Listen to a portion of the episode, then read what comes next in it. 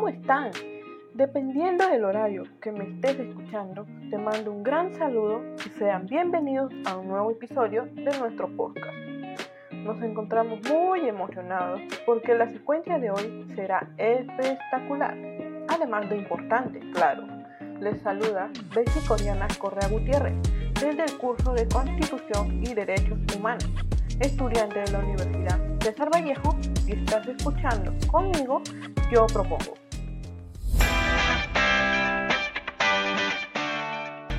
En esta oportunidad hablaremos sobre el derecho a la educación.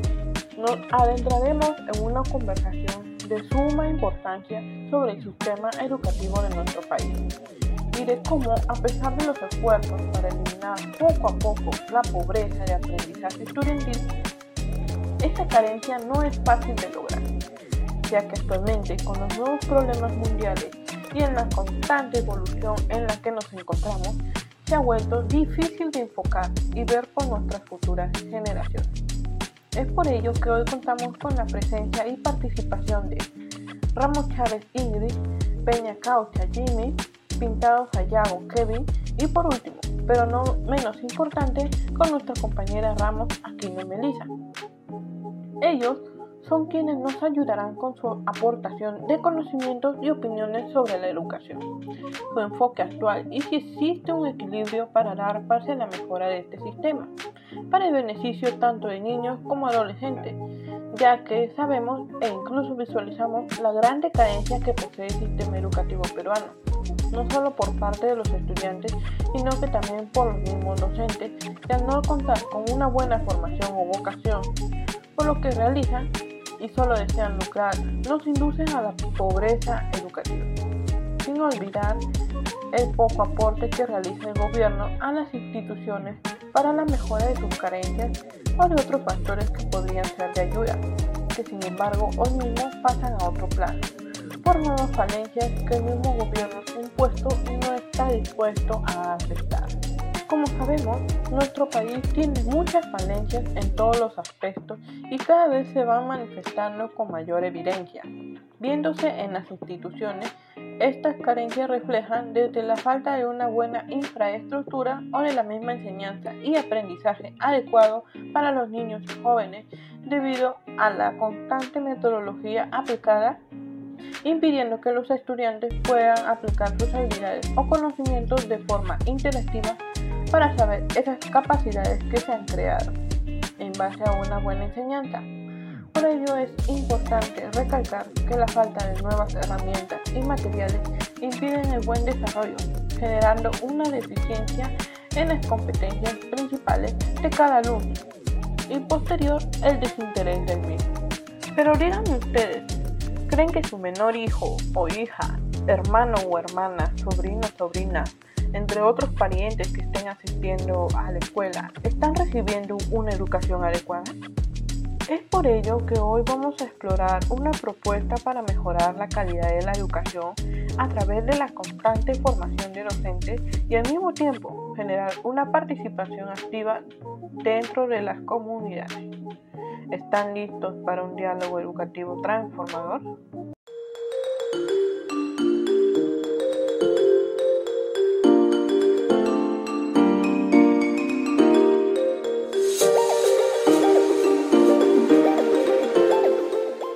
Continuando con el desarrollo, empezaremos con el segmento 1, el cual son los desafíos en el sistema educativo peruano.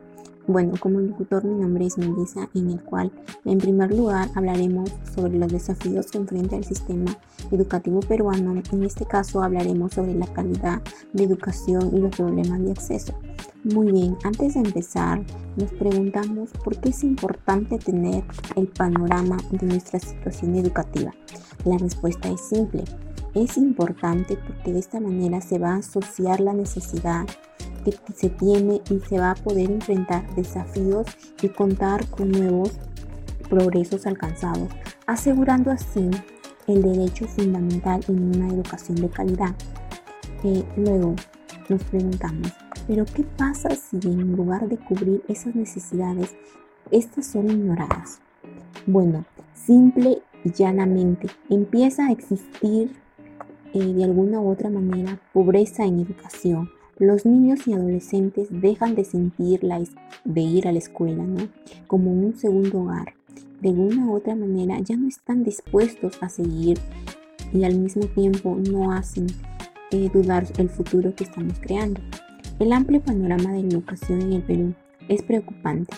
El derecho a la educación ha sido vulnerado en las últimas brechas que existe entre la realidad y la verdadera calidad que se debe implementar, lo cual origina y genera una gran pérdida de oportunidades de acceso para todos.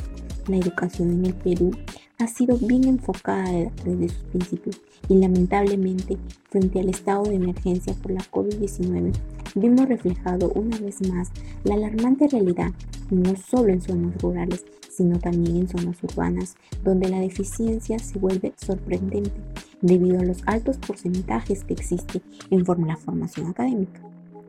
Si nos enfocamos en estadísticas, según el Ministerio de Educación, el Perú tiene una tasa de inserción del 6,3%, existiendo así un gran porcentaje de población que carece de habilidades y conocimientos necesarios para entrar al mercado laboral y contribuir a la productividad del país.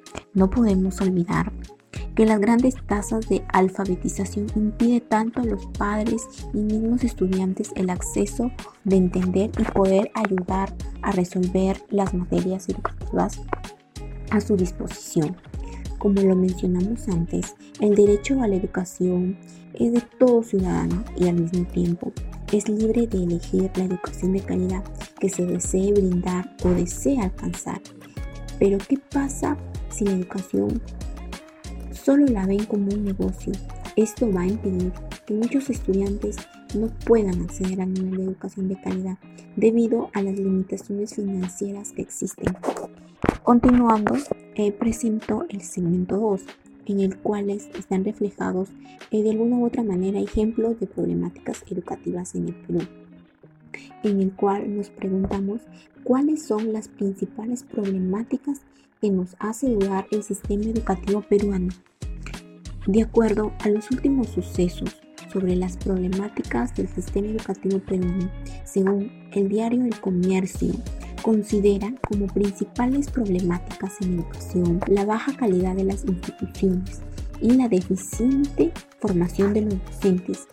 Junto de ello, la precaria inversión económica que el Estado hace por la educación, los cuales siguen figurando entre los principales problemas de la educación peruana, como lo revela una encuesta realizada en el Ministerio de Educación.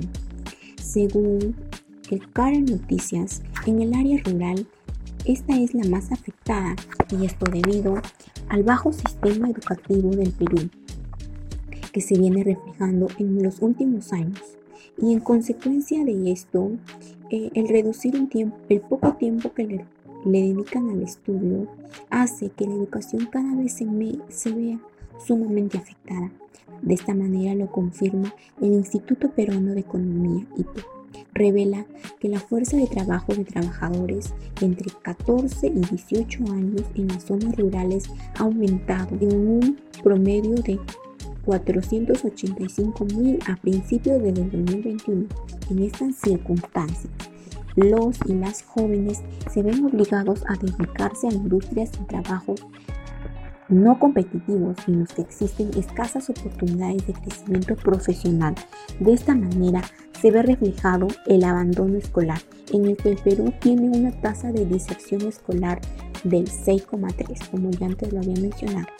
Según las cifras del Ministerio de Educación, el MINEDU, en una encuesta realizada en el 2021, 22 de cada 100 jóvenes entre 17 y 18 años no han logrado concluir su educación secundaria, mientras que el 5% de cada 100 estudiantes entre 10 a 19 años no ha culminado ni tanto la secundaria como en muchas oportunidades ni la primaria, lo cual esto significa que existe un gran porcentaje de la población que carece de las habilidades necesarias para así tener competitividad en el mercado laboral y contribuir a la productividad del país.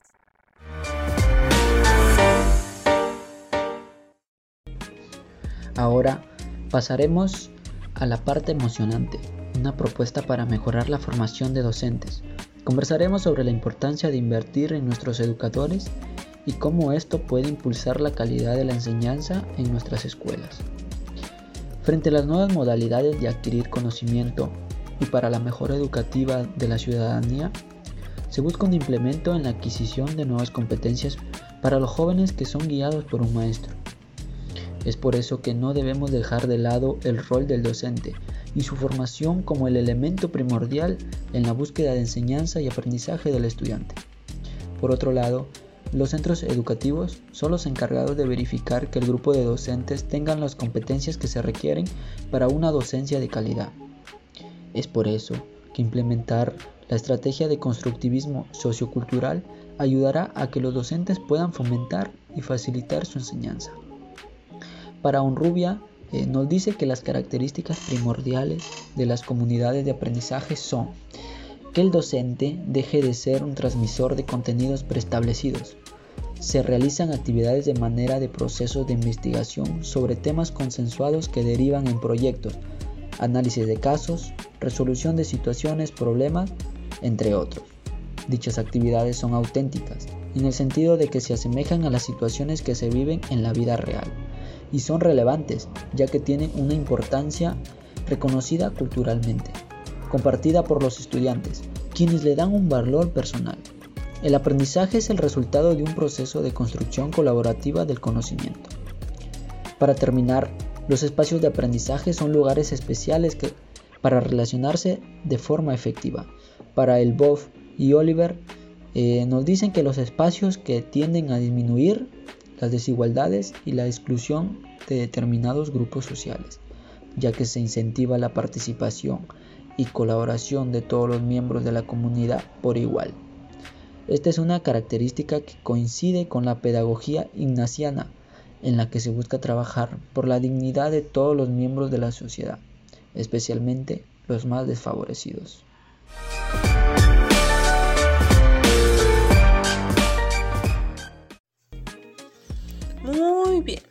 Ya nos encontramos en la parte final de nuestro podcast por ello, invitamos a nuestro compañero Kevin a seguir enriqueciéndonos con conocimientos y a la vez escuchar su opinión sobre una propuesta interesante que realmente ayudaría actualmente en la era digital.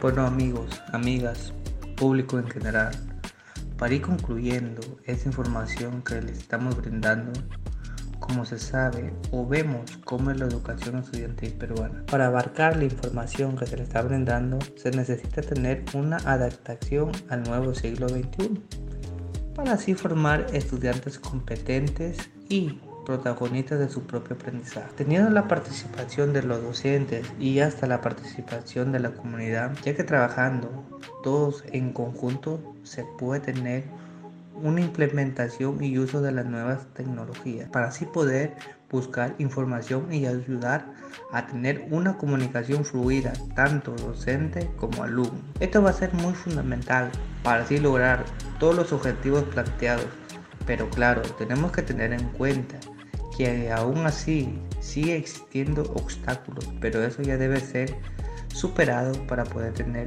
una educación efectiva para las escuelas peruanas. Pues mis, pues mis estimados oyentes, también es necesario diseñar los currículos y planes de estudios de la Facultad de Educación y así poder formar docentes que puedan responder hoy en día, ya que la tecnología está avanzando y también trabajar conjuntamente con el Ministerio de Educación para que así las escuelas reflejen una educación de calidad que están brindando a los estudiantes, ya que la educación es esencial para nuestro desarrollo del país, ya que con ayuda de los ciudadanos y docentes van a ser capaces de enfrentar los desafíos que hoy en día se encuentran. Por lo tanto, es esencial que se promueva la educación peruana en las escuelas de manera positiva, para que así todos los estudiantes puedan tener una educación de calidad y acceso a nuevas tecnologías que se presentan hoy en día y así puedan desarrollar sus habilidades y competencias en el entorno educativo moderno. Pues para culminar, mis estimados oyentes, pues vamos a dar a conocer una propuesta de mejora para poder superar los obstáculos en la educación son las nuevas tecnologías de la información y la comunicación, ya que la tecnología cada día toma mayor importancia dentro de las sociedades en las que vivimos y es por eso que en las escuelas peruanas vale la implementación de esa tecnología para así que se pueda mejorar la conectividad y, infraestructura en todas las zonas del país. También para que se pueda capacitar el docente, ya que no conoce tanto la tecnología y así se pueda proporcionar capacitación en el uso de las nuevas tecnologías. Además, se debería incluir medidas para promocionar recursos económicos para adquirir y mantener esta educación y poder mejorar personalmente y así poder cerrar esta brecha, se podrá decir, entre las zonas urbanas y rurales. Por lo tanto, y muy importante, es involucrar a los padres de familia y a la comunidad en general en las nuevas implementaciones para la educación estudiantil, para que así puedan apoyar y participar en el proceso. Por último, y es muy importante, promover una cultura de innovación y cambio en la educación para que los docentes y estudiantes puedan adaptarse a las nuevas tecnologías y aprovechar al máximo sus beneficios.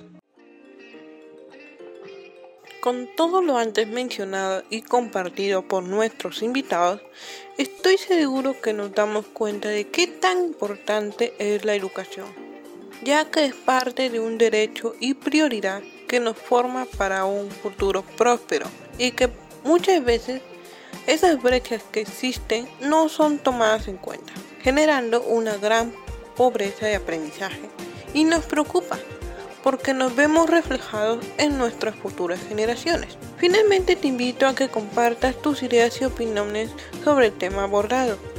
Comparte con tus amigos y familiares para informarnos y tomar conciencia. Gracias por tu tiempo y nos encontramos en otra transmisión. Hasta luego. Ah, sí. Y recuerda, la educación no es la preparación para la vida. La educación es la vida misma. Universidad César Vallejo, solo para los que quieren salir adelante.